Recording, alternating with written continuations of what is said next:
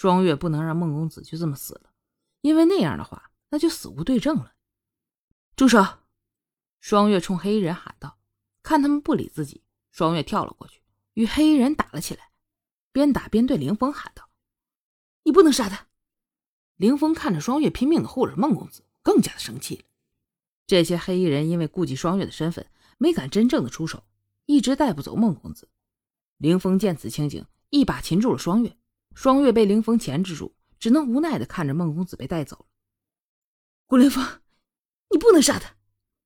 双月被凌风抓着，再次说道：“本王为什么不能杀他？难道就因为你看上他了？”凌风冷冷的说道。你，你简直不可理喻！双月气愤的说道，一把推开了凌风。本王不可理喻，你现在已经死了。凌风咬着牙说道：“那我还要感谢你的宽宏大量、饶命之恩了。你根本就是滥杀无辜的暴徒，你凭什么杀孟公子？”双月和凌风吵了起来。因为他碰了本王的女人，他就该死。凌风咬牙说着。如果我跟你说我和他什么都没有，你也不会相信，是不是？双月有些难过的说道。凌风没有说话，只是挥手示意于简瑶等人离开。双月看着于简瑶得意的离开背影，苦笑一声。结果，你还是只相信于简瑶，相信于简瑶设计让你看到的东西。凌风听着双月的话，双月的苦笑，一把抓住双月，狠狠的吻起了双月。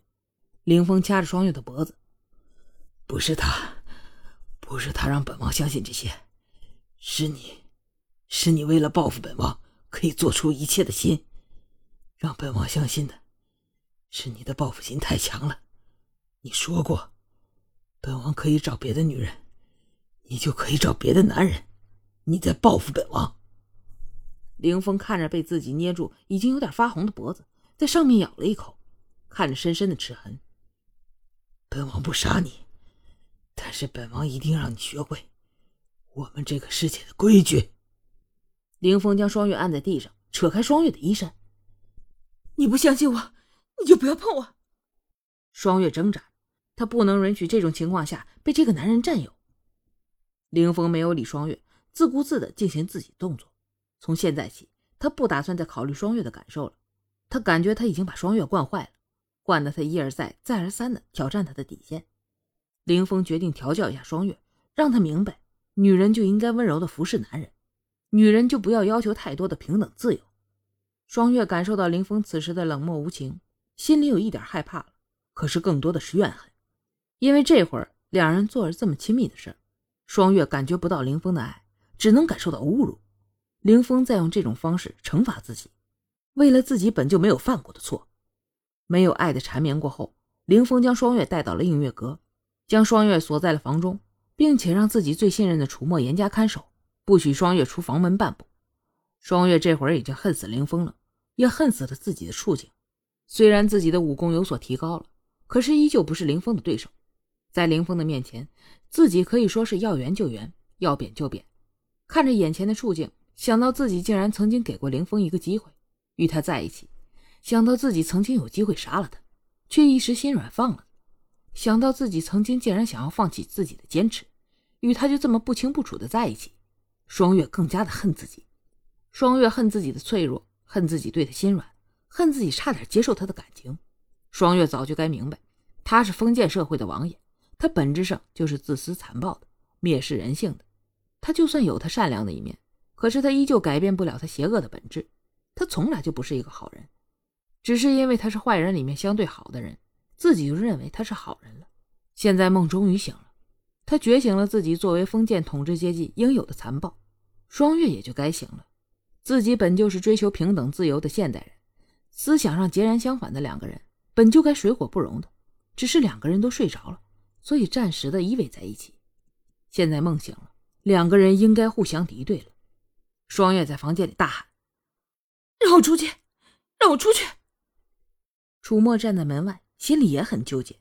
刚才王爷大概跟自己说了双月的情况，真的没有想到双月还会做这样的事儿。双月在百花楼背叛王爷的事儿，楚墨是有所了解的。那时候楚墨还没有喜欢上双月，所以只是很气愤，双月竟然做了对不起王爷的事儿。现在楚墨心里除了气愤，还有难过、痛心。楚墨现在终于有点明白王爷当时的感受了，明白为什么王爷没有杀了双月，因为虽然心疼，但是更加的心疼，心疼这个不爱惜自己的女人。楚墨听着双月的喊声，他也知道双月此时是很痛苦的，可是他不明白他的行为让爱他的男人有多么痛心呢？他此时的痛苦远比不上王爷和他自己。双月在房里折腾了半天，外面也没有人反应。双月进来的时候，知道林峰让人看守着，只是这半天也没有人反应。双月以为守门的人可能已经走了。双月拿出自己的剑，运起自己的内功，对着门缝隐约可见的门锁使劲一劈，门锁随即变成两半，掉在地上。双月拉开门准备逃走，只是不想楚墨站在门外。双月看到楚墨一脸铁青，像一个门神一样站在那。双月心里暗叫倒霉呀！楚墨的功夫自己是知道的，恐怕和凌风是不相上下的。不过双月想着，自己好歹还算他的主子，即使武功输了，气势也不能输啊！对着楚墨便喊道：“让开！”楚墨看着到现在依然不安生的双月，冷声道：“请楚姑娘立马回去。”双月当然不会乖乖回去，举起剑。再次对楚墨喊道：“让开！”楚墨坚定站在那儿，不仅为了王爷，也为了自己。他不可能让双月出去了。双月对着楚墨挥了好几剑，楚墨都纹丝不动啊。双月不想伤及无辜，只是挥着剑吓唬楚墨，但他并没有真的把剑砍在楚墨身上。只是此时看着楚墨毫不退让的样子，双月真的生气了。双月将剑指向楚墨的心窝，再次问道。你让不让？楚墨看着双月锋利的剑尖没有说话，只是依旧站在那儿，用行动告诉双月自己的答案。双月这一次没有心软，锋利的剑尖往前一推，便有红色的液体轻轻的流出。双月看着楚墨，依然没有让开的意思。双月不明白，这楚墨为什么不躲？以楚墨的武功，用武力打败自己，那是很容易的吧？双月知道，只要自己的剑再往前推一分。那就能够刺穿楚墨的心脏了。双月终是狠不下心来杀人，问道：“孟公子被你们杀了吗？”楚墨不明白了，双月此时提孟公子干嘛？难道他真的喜欢那个男人了吗？楚墨冷冷说道：“被王爷处决了。”双月再一次确认了一件事：这会儿生活的世界是封建社会，不是法治社会。好，这一集咱先讲到这儿。听后关注，天才天赋；听后点赞，年入百万。您要捎带脚的评个论，那主播就感激不尽了。说一千道一万，小小的主播需要您的支持，感谢您的捧场。咱呐，下集见。